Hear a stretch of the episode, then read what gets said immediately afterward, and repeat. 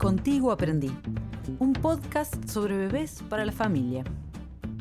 Mi nombre es Lucía Caparelli y a lo largo de los distintos episodios voy a invitar a especialistas para desarrollar temas que tienen que ver con el embarazo, nacimiento, maternidad, paternidad y crianza. Porque estar informados nos permite tomar decisiones conscientes. Si estás embarazada o sos el futuro papá de ese bebé, o si sos familiar y querés acompañar la crianza, este podcast es para vos.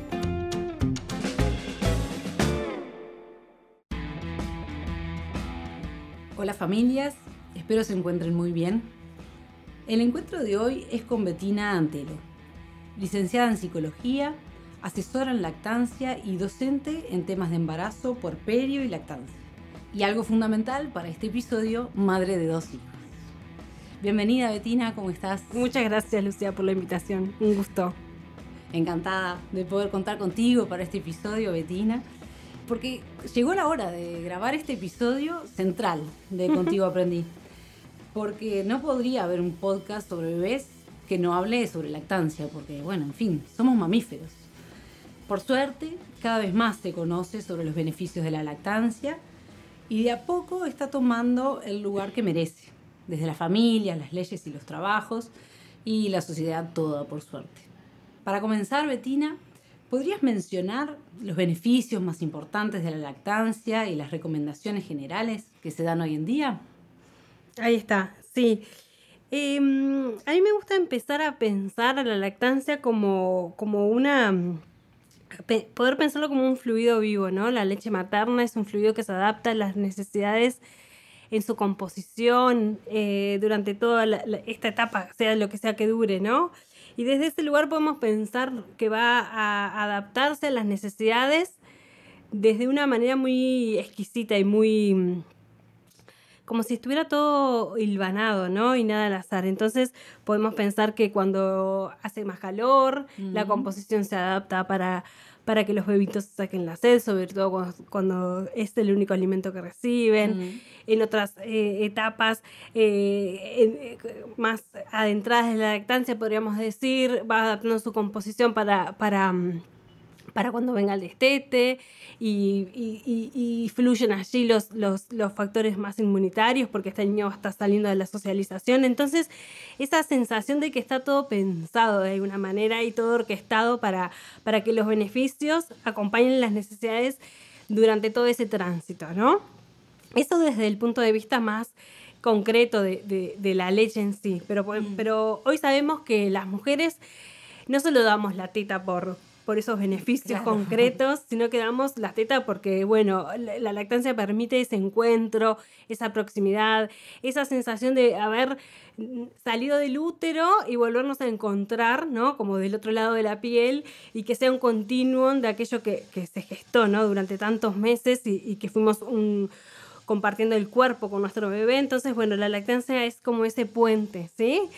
Eh, a mí me gusta decir que es una condición que, que propicia el vínculo, propicia el apego, propicia este estar cerquita, este estar eh, cuerpo a cuerpo, el encontrarnos a través de, de, ser puente, ¿no? Es una condición que lo propicia, que es puente. Sí, es, cierto que las mujeres que no amamantan por la razón que fuese, también puede construir un vínculo muy amoroso con sus bebés, ¿no? Porque a veces aparecen como estas como estas dudas. Yo, yo lo que digo es que la, que la lactancia es eso, facilita y genera como, como esto, como un envión, ¿no? Este, entonces esos, esos, esos beneficios son eh, imponentes, ¿no? desde el contacto, de la cercanía, del vínculo, del deleite, ¿no? Compartido, de esa emoción que traspasa, ¿no? Cuando, cuando todo se acomoda también, ¿no?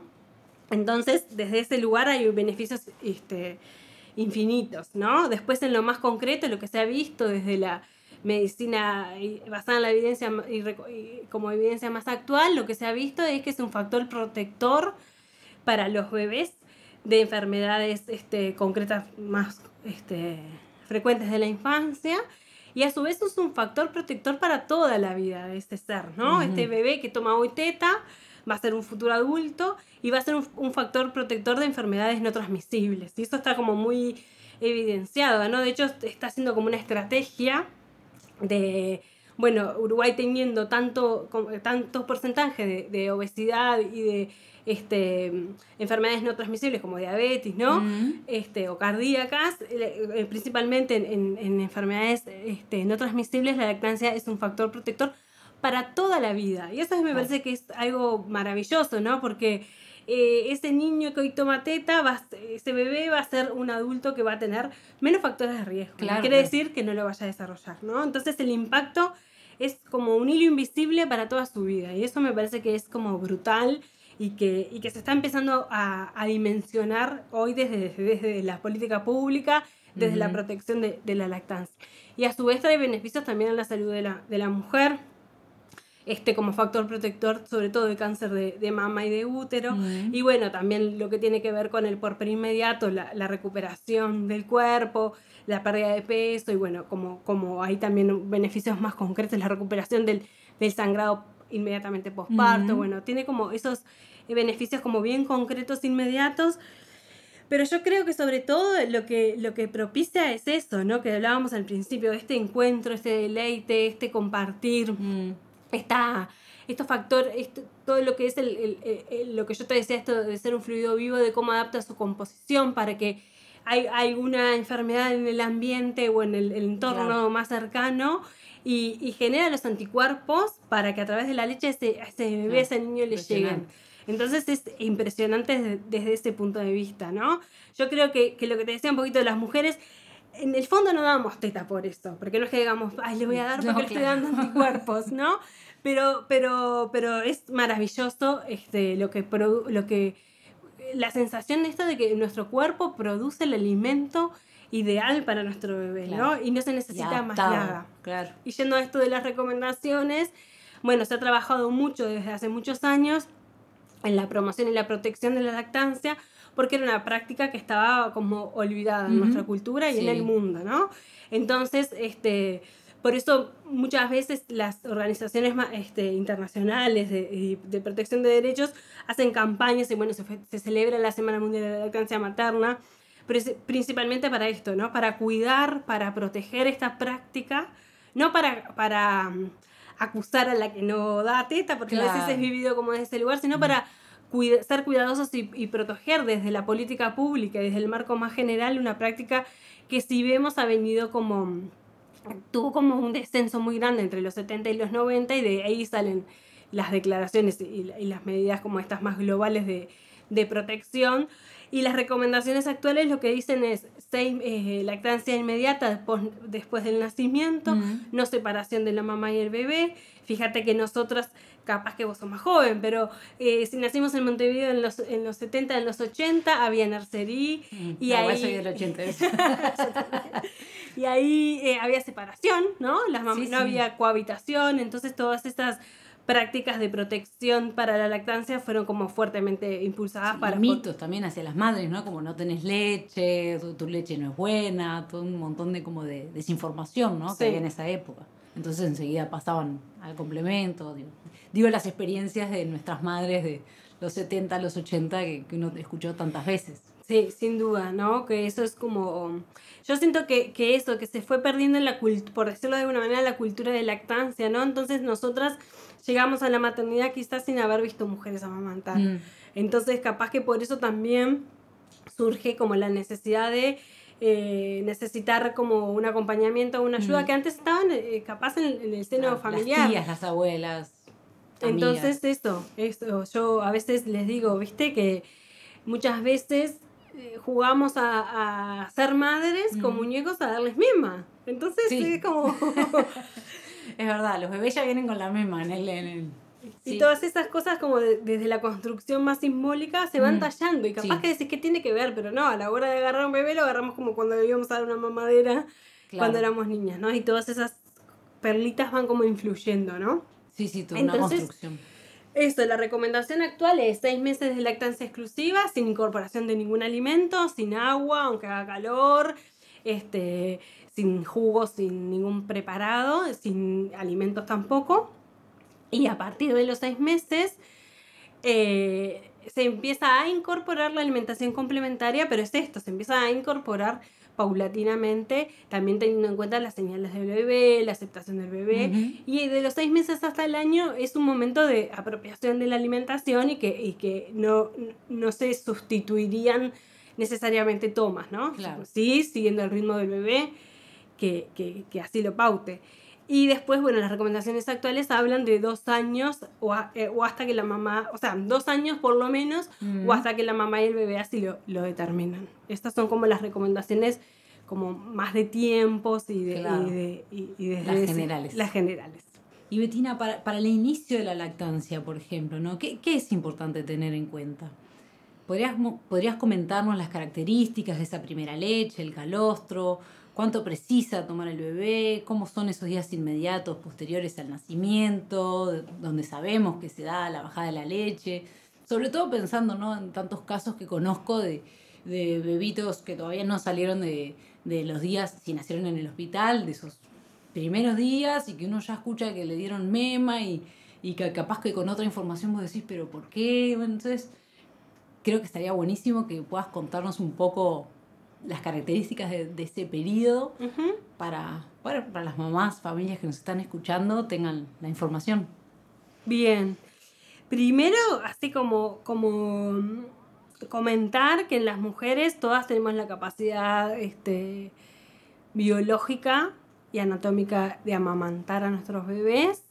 Eh, de hecho, durante toda nuestra vida sexual y reproductiva, ¿no? Desde el momento que menstruamos se va como dando todo este, este, este dinamismo de, de, de alguna manera para, para, prepararnos, ¿no? La glándula se desarrolla, ya nacemos como, como también con, con, con una glándula inmadura, pero bueno, con la menstruación se va instalando, de hecho fíjate que muchas veces sentimos dolor uh -huh. durante la menstruación, en algunos ciclos más, en otros menos.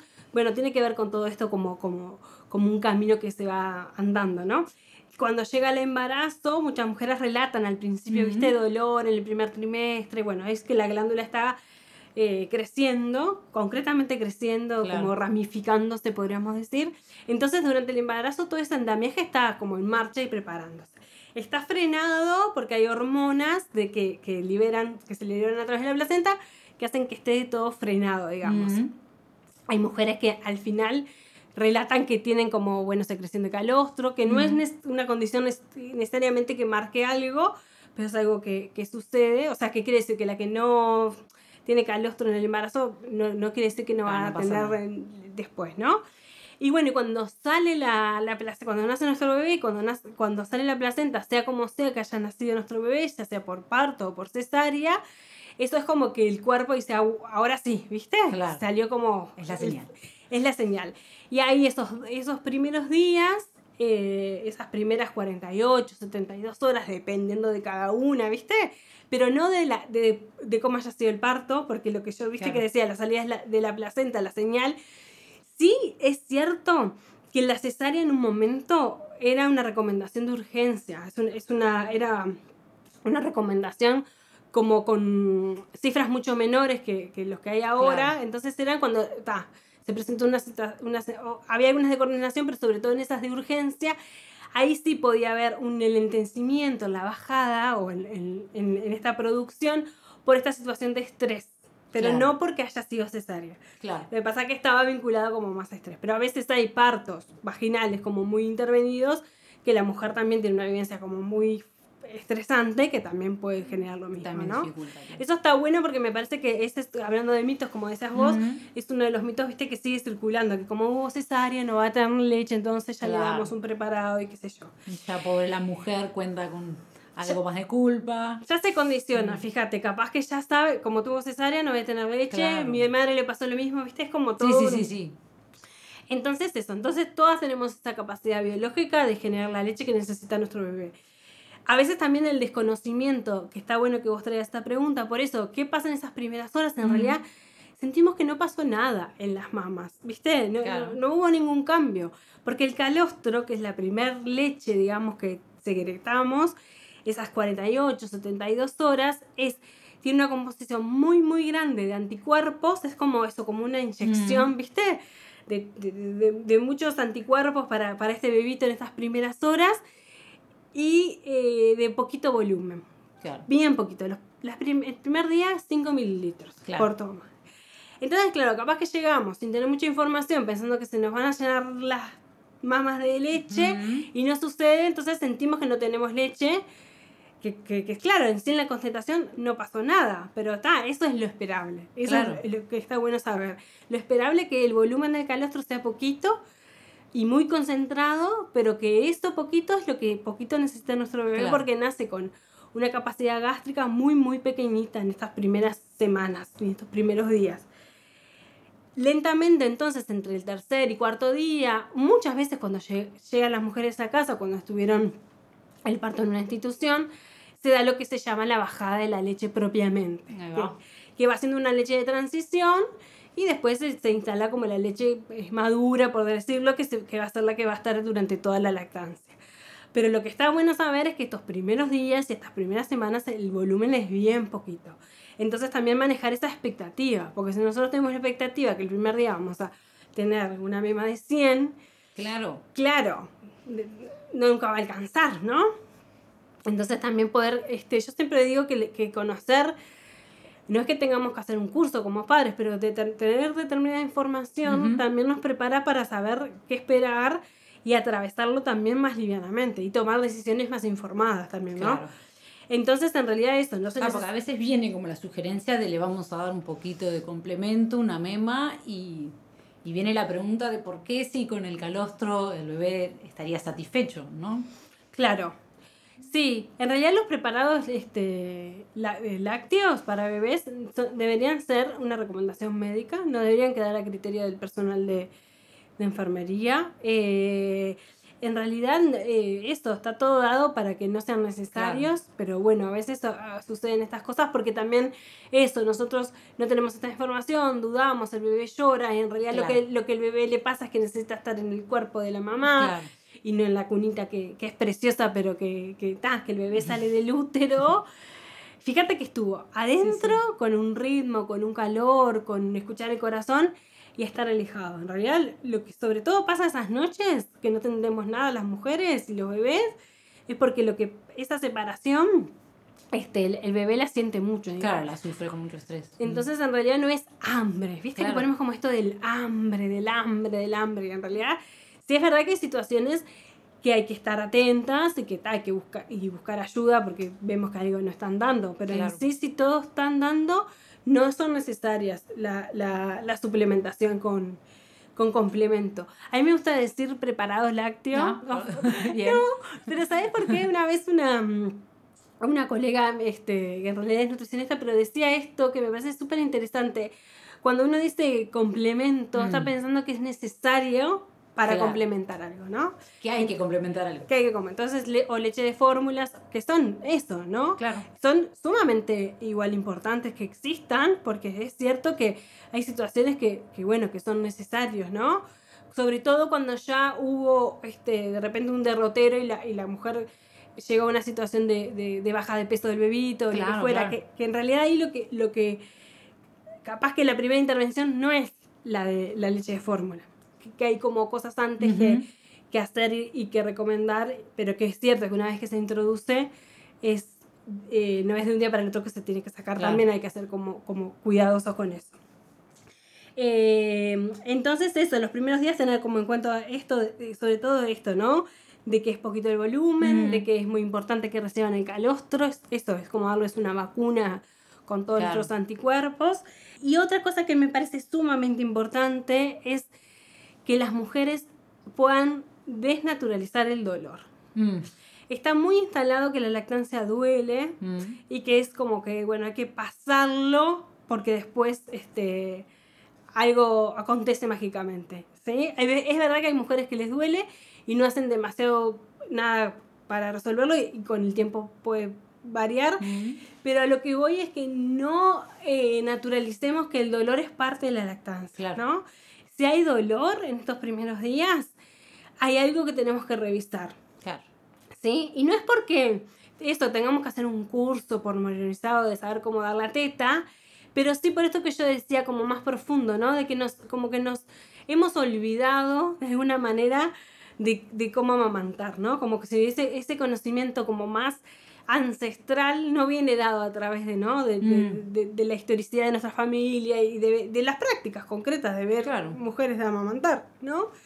Em, entonces, esto como, como de alguna manera, si me duele, bueno, hay algo que no está andando bien, ¿no? Claro. Como si me duele otra pa- alerta, Eso. Como cualquier otro dolor. Como cualquier otro dolor. Pero está, capaz que esto, que está muy instalado, bueno, duele y hay que pasarlo como un camino de, de redención. Claro, sí, sí, sí. Entonces, si duele es que hay algo de- del encuentro, del acople que nosotros siempre decimos, de, bueno, de cómo, entre cómo el bebé se dispone a tomar teta y de cómo nosotros se la ofrecemos, en ese encuentro algo capaz está pasando que capaz es sumamente sutil como que nos acomodemos un poquito en la silla, ¿viste? Porque a veces Claro. da- damos la teta como, ta, como venga, porque con tal de que tome, este, yo no importo, ¿viste? Que muchas veces aparece. Claro, pero son muchas horas, entonces. Entonces cuidarnos, ¿viste? Claro. Tener un asiento cómodo, estar bien disponibles, tener los pies apoyados, eh, la espalda apoyada y, y- y esto, tomar a nuestro bebé como con, con, con, con tensión,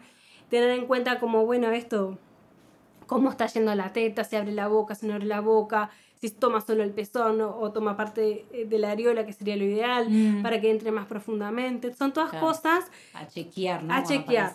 Entonces eso, eh, frente al dolor, lo que me, me parece importante que como para, para destacar es que no lo naturalicemos y que, y que podamos pedir ayuda al personal de enfermería o cuando vamos a la Mm. consulta.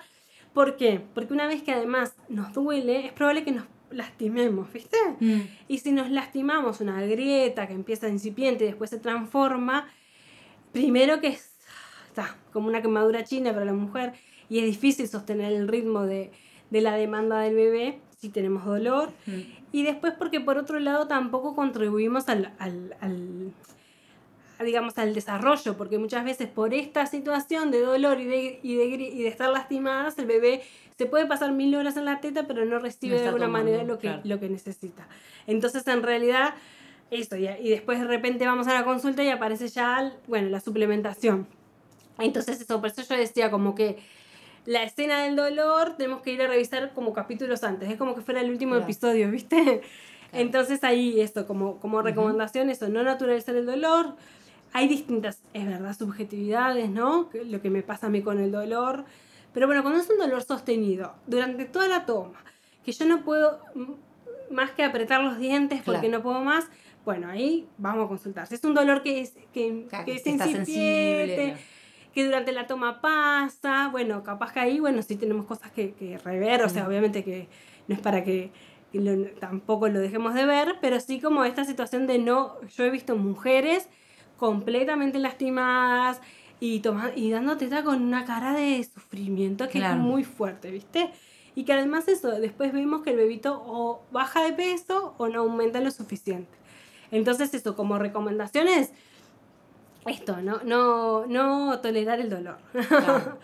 Tomarlo como una alerta. Si yo ahora, mientras te escuchaba, pensaba que, que también lo mencionaste, ¿no? El, bueno, no es que tengamos que hacer un curso de lactancia, pero también pienso en, en una mamá que todavía no pasó por esto y, y es como mucha información, ¿no? Y por un lado dice, bueno, no toca hacer un curso, pero ¿cómo aprendo todo esto? Claro. Y me animaría a decir, ¿no? Al menos mis conocidas, que casi siempre hay como un factor sorpresa, ¿no? Cuando llega el momento de la lactancia, las primerizas, de, nadie me dijo que esto era así, o el dolor sorprende, como que te agarra en, en como no sabiendo qué hacer. Y entonces, desde tu experiencia, ¿no? ¿Qué, qué, cuál sería la recomendación como para prepararse para, para este momento? Y bueno, también, no es hacer un curso, pero a nivel general, ¿cómo está bueno prepararse? Bueno, ya dijiste ahora lo del dolor, que es muy importante, ¿no? Este, pero ¿qué otra capaz cosa se puede tener en cuenta para llegar más preparadas eh, a ese momento? Sí, es cierto esto. Yo decía esto del curso porque, porque a veces, claro, decimos, bueno, pero si es tan natural, Claro. ¿por qué tendría que prepararme? Pero sí, yo como que vuelvo con esto que me parece que todas las prácticas como de crianza, por decirlo de alguna manera, están atravesadas por la cultura. ¿viste? Claro. Hay formas culturales de atravesarlas, de lo que se espera de que duerman, eh, de lo que se espera con la lactancia, de lo que se espera con el control de esfínteres, bueno, como un montón de situaciones. Entonces sí es cierto que, bueno, primera recomendación, como buscar información eh, actualizada. Sigue habiendo información de, por parte de, bueno, de todos los equipos de salud, ¿no? Eh, capaz no actualizada, que confunde. Entonces, bueno, buscar como una línea que busca las recomendaciones del ministerio que están publicadas y bueno, ver lo que se recomienda, acceder a bibliografía que sea actualizada. Bueno, también en las preparaciones del parto se habla, se habla de lactancia. Para mí está buenísimo eh, que puedan ir a algún grupo de, de, apoyo a la lactancia y puedan como ver madres con bebés y bueno, ver lo que se espera, porque muchas veces Claro, en el embarazo estamos como ensimismadas en el embarazo y en el parto, que es cierto también, porque es algo que tenemos que atravesar, pero no como que no dimensionamos el después, ¿viste? Y mm, ahí muchas veces sorprende. Y después también me parece que está bueno en esto de, la información. Bueno, ¿qué información? Para mí en esto que, que, que, creo que mencioné como un chispazo, pero bueno, que, que conocer el ritmo, ¿no? Que va a tener la lactancia, que va a tener el ritmo de cada una, de cada dupla, pero sí que las recomendaciones actuales lo que hablan es de lactancia demanda. Y lactancia a demanda, que a veces la queremos igual encuadrar. Bueno, ¿qué tan a demanda? Porque bueno, venimos como de una cabeza totalmente distinta, ¿no? Y nuestros bebés nos traen un ritmo que es propio y que, a que como que es contra el, ritmo contra el sistema moderno. Entonces, a ver, esto, que el volumen es mm. poquito, entonces los bebés van a pedir mm. eh, van a tomar poquito cada vez, van a pedir cada vez que tienen, que la lactancia materna, que la leche materna se digiere fácilmente porque es la alimentación esperable. Entonces, un bebé capaz que a la hora, hora y media, dos, está pidiendo de nuevo. Entonces, eso muchas veces nos sorprende porque decimos, está, pero no, todavía no, ¿viste? Entonces, la demanda es a demanda. A ver, que veo las señales de mi bebé, qué está pasando. Y frente a la duda, bueno, le ofrezco teta, sobre todo en esos primeros tiempos. ¿Sí? Sí que no pase, capaz que el está bueno saber que los bebés hacen, que deben hacer entre 8 y 12 tomas los bebés este, recién nacidos y los primeros meses, después son más desordenadas todavía, pero que sí es necesario que hagan al menos 8 o 10 tomas diarias, eso para darnos una ubicación, no, se trata de cada cuánto, no. sino que, que garantizarnos eso, porque a veces eh, también por, porque no estamos tan por decirlo tan informados o qué sé yo, que bueno, que, que toma menos de esa cantidad y también sub, este, están subalimentados. Entonces también eso, saber que la lactancia es a demanda, saber que los bebitos piden a cada rato, conocer las señales de, de, de, hambre de nuestro bebé. Bueno, ¿qué hace mi bebé? Como si yo te dijera que el llanto es una señal tardía de hambre. Entonces estar atento como esas primeras señales, que los bebitos mueven la cabeza mm. o siquean, ¿viste? Mm. Porque ellos nacen con el reflejo de, de succión y búsqueda, cuando ya desde las 33, 32, 34 semanas ya lo tienen en el útero, o sea, que, que, nacen con eso, con eso, con eso al, servicio, ¿viste? Entonces, bueno, conocer, me parece que sobre todo conocer esto, el ritmo fisiológico de la lactancia. Que, que, es lo que muchas veces nos sorprende. ¿viste? Las mujeres traen, que lleva una dedicación. Las mujeres traen, no puede ser que tenga de nuevo hambre. Claro. Y no nos olvidemos de lo que decíamos al principio, que no es solo la leche física. Entonces, que es el volver a mamá, es el contacto, estar en mm. brazos. y bueno, y a través además de la succión, eh, liberamos las mujeres y les llega a través de la leche y a su vez ellos después pueden liberarla propiamente oxitocina. Entonces también los calma, también es ese regocijo, también es ese abrazo. Fíjate que las mujeres, ¿dónde tenemos las mamas? Las tenemos a la altura del abrazo. Entonces ese contacto, ese envolver con el cuerpo. Para mí, capaz es porque hace bastantes años que estoy como en este mundo, me parece ahora tan loco pensarlo al revés. Pensar, ¿por qué el bebé no estaría en los brazos si estuvo en el útero, viste? Pero es como que yo digo que a veces tenemos como la cultura de como del revés. Porque está, como que decimos, bueno, tiene mañas, que le, no, este va a agarrar. Sí, o te agarró de chupete. O sea, hay un montón de frases culturales, o sea, que, que, que, están, las personas que nos rodean, que, que se siguen, siguen estando, y bueno, nuestra responsabilidad cambiar eso, ¿no? Y como decís tú, tantos años en el tema que para vos ya cambió completamente y es absurdo pensarlo lo, lo de antes. Claro. Yo les digo a veces, bueno, la agarra de, de chupete, bueno, pero en realidad el chupete que imita. No, sin, claro. sin, no entrando en juicio, porque sí es una mm. herramienta. ¿Sí? Claro, claro. Es una herramienta. Está. Para mí tiene que estar instalada la lactancia cuando se, se ofrezca. Instalada quiere decir que no haya dolor, que esté todo acomodado, fluyendo y que el bebito venga recuperando bien el peso. ¿Sí? Porque muchas veces no interfiere, pero a veces interfiere. Entonces está como Viste que, que, es como un regalo que está en el bolso el chupete. Y no quiere decir que no sea una herramienta, pero bueno, fijémonos primero de, de, esto, de, de salvaguardar la lactancia.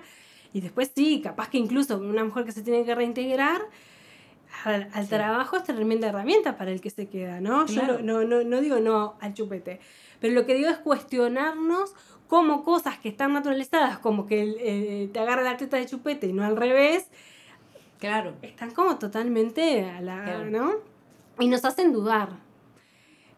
Y bueno, me parece que, que, que eso, que, que, puedan leer, acercarse a material y que, y que puedan confiar en que, en que va a estar dada, ¿no? También, que podamos confiar, creo que es esto también, mm. de venir de generaciones en las que no hemos sido amamantadas o poco amamantadas, que nos hacen como esto, dudar de nuestra capacidad de nutrir, ¿no? Y, encontrarnos con, un bebé, cuando nuestra propia historia de ser bebés, que también se pone como bastante en mm. juego, eh, capaz que vino con, con sin tetas, ¿no? O con poquito. Claro, claro. Buenísimo. ¿Te gustaría preguntar o comentarnos algo? Puedes hacerlo a través de las redes sociales en Contigo Aprendí Podcast. A continuación, pasamos a las ideas finales de este episodio, para anotar en el cuaderno para la familia del bebé.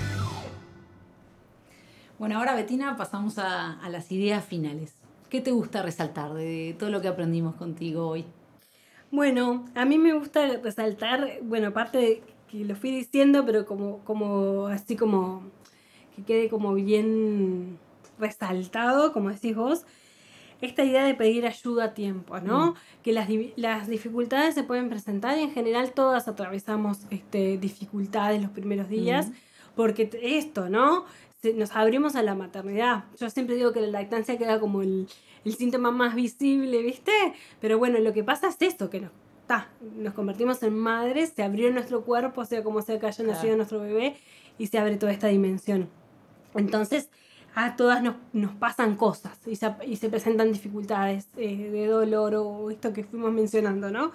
Entonces ahí es imprescindible esto, pedir como ayuda a tiempo. Capaz que la ayuda, eh, bueno, sí puede ser con una asesora, sí puede ser en la institución o con los que nos acompañaron en la preparación para el nacimiento, pero capaz que puede ser con una amiga que tenga una buena experiencia de lactancia, ¿sí? Muchas veces estas amigas que, que eran como muy involucradas y que han tenido como una buena experiencia. Buena experiencia no quiere decir que no hayan tenido dificultades. Y al revés, muchas veces cuando hubo dificultades es cuando más atraviesa y más se quiere compartir y, y, y, no y contagiar. Y bueno, que nos pueda decir este, una mirada como, bueno, como de su experiencia, un aliento, un vas bien, vamos arriba, ¿no? Capaz que no es salir a buscar un asesoramiento, que, que sí, es cierto que, que, hace, que puede hacer la diferencia cuando hay dificultades.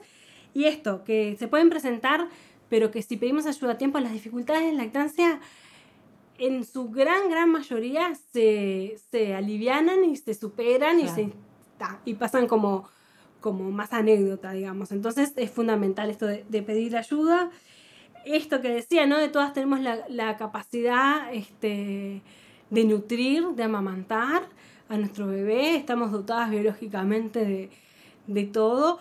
Hay algunas situaciones, es cierto, más biológicas, que está bueno, capaz que en esto que vos decías, bueno, cómo prepararnos, saber, capaz, cuando, cuando hubo, yo qué sé, por decirte, mm. alguna operación de mamas o, o, alguna, este, alguna situación, este, no sé, más biológica propiamente, capaz es eso, conocerla y poder saber que aún así, capaz que se, se puede dar una lactancia eh, mixta o, no tan exclusiva, pero que se pueden como, como saldar las diferencias, por eso también pedir ayuda a tiempo.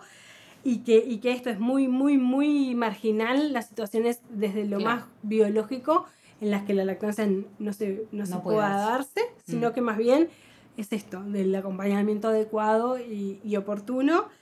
Y esto de no, de no esperar a que el dolor sea insoportable, ¿no? De, acudir a tiempo y, no naturalizar el, dolor. Y confiar en, esto, de que el volumen es poquito y, que es suficiente este, en estos primeros días y que, y que es justo lo que necesita nuestro bebé, ¿sí? Me parece que, que por ahí esas como recomendaciones que, que, está bueno, bueno, irlas viendo desde, desde, el, desde la preparación, desde el embarazo, que Mm. más allá de hacer algo concreto, Claro. de bueno, de conocer cómo, cómo están Sí, estas cosas. Está bueno, creo que- que quedan por lo menos en, en- en algún lugar que lo escuchamos, por más que capaz probablemente eh, tengamos que volver a escuchar cuando estamos en el problema, pero sin duda, bueno, en esto que hablamos de construir cultura, bueno, si, si escuchamos todo esto, que tenemos todo el potencial, que difícilmente haya alguna dificultad que no se pueda superar, bueno, esa, esa información está buena que quede grabada porque nos empodera, ¿no? Al momento de la lactancia. Así que bueno, muchas gracias por toda Gracias esta información, Betina. Espero que sea de, de mucha ayuda para todas las familias. Y para aquellos que quieran seguir profundizando en este tema, Betina nos deja eh, unos links e información para, para que puedan leer y, y bueno, y seguir profundizando. Muchas gracias, Betina. Gracias. Si te gustó este episodio, podés compartirlo. Seguramente conoces a alguien que le pueda interesar. Y si querés enterarte de nuestro próximo episodio, podés seguirnos en redes sociales, en Contigo Aprendí Podcast.